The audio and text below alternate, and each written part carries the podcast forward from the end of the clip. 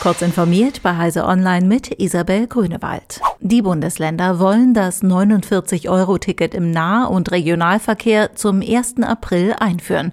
Das geht aus dem Beschlusspapier der Verkehrsministerkonferenz hervor. Zugleich erwarten die Länder vom Bund, dass eventuell entstehende Mehrkosten zu gleichen Teilen zwischen Bund und Ländern aufgeteilt und gemeinsam getragen werden. Bremens Verkehrssenatorin Maike Schäfer, unter deren Vorsitz die Konferenz stattfand, sagte, ein Starttermin 1. Januar sei zu ambitioniert gewesen. Die Einführung des Tickets sei organisatorisch, rechtlich und finanztechnisch eine große Herausforderung. Das ursprünglich auf zwei Jahre angesetzte Pilotprojekt Doc Online, das die Kassenärztliche Vereinigung Bayerns unter anderem zur Verbreitung von Videosprechstunden ins Leben gerufen hatte, wird bis zum 30. Juni nächsten Jahres verlängert.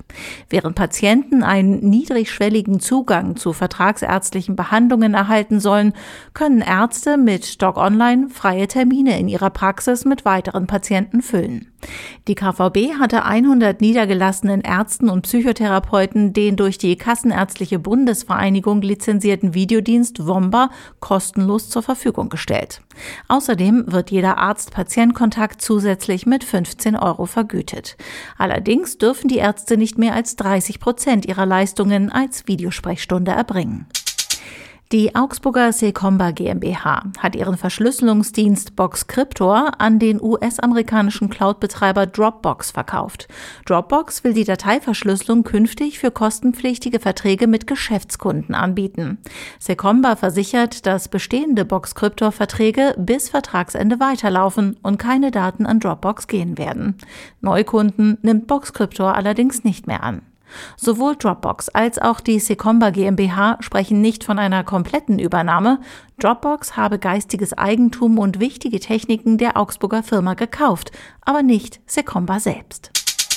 Derzeit haben Cyberkriminelle es auf Zugangsdaten von ING-DIBA-Kunden abgesehen. Zudem geben sich Telefonbetrüger als Kanzlei der Verbraucherzentrale aus und versuchen potenziellen Opfern Geld abzuluxen. Davor warnen die Verbraucherzentralen. Bei Zweifeln an der Echtheit einer Mail sollten sich die Empfänger bei ihrer Bank rückversichern und gegebenenfalls ihre Ansprechpartner kontaktieren. Diese und weitere aktuelle Nachrichten finden Sie ausführlich auf heise.de. Werbung. An die Tastatur, fertig, los. Bewirb dich jetzt für ein duales Studium in der BDBOS Telekommunikation für die Bundesbehörden. Bei uns bekommst du dein rundum sorglos Paket. Monatliches Studienentgelt, IT-Ausstattung, sinnstiftende Tätigkeit, Aussicht auf unbefristete Übernahme und vieles mehr. Klingt unmöglich, ist es aber nicht. Mehr Informationen findest du unter www.bdbos.de slash duales Studium.